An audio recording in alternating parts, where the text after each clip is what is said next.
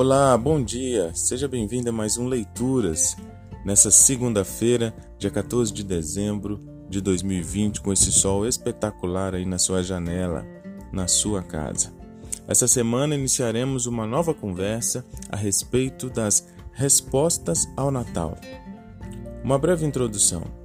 Sempre que pensamos ou falamos a respeito do Natal, temos em mente aquele evento que marcou época por meio do qual Deus, o Filho Eterno, se tornou um ser humano em Jesus Cristo.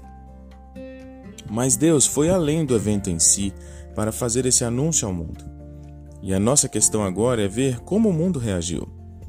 Já observamos como os pastores responderam. Nesta semana iremos considerar outras respostas dos magos, de Herodes o Grande, de Simeão e posteriormente dos líderes da igreja, como os apóstolos Paulo e João. Suas respostas foram variadas, indo da aceitação à rejeição, do desejo dos magos de adorar Jesus à determinação de Herodes em destruí-lo. Seria possível até mesmo dizer que todo o Novo Testamento consiste de respostas aos atos poderosos de Deus em Jesus Cristo. Nossa primeira leitura dessa semana e nossa primeira resposta ao Natal é a visita dos magos. Mateus 2:2 diz assim: Viemos adorá-lo.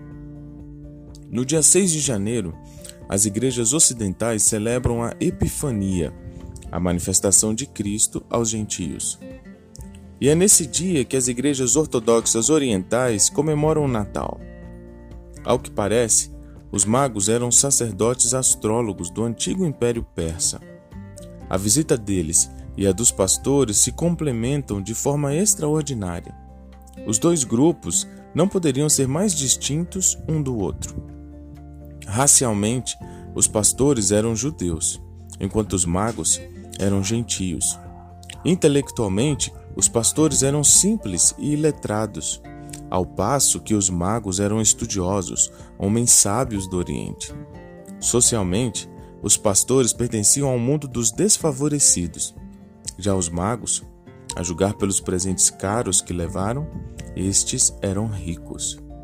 No entanto, a despeito dessas barreiras raciais, intelectuais e sociais que normalmente separam as pessoas umas das outras, os magos estavam unidos aos pastores em sua adoração ao Senhor.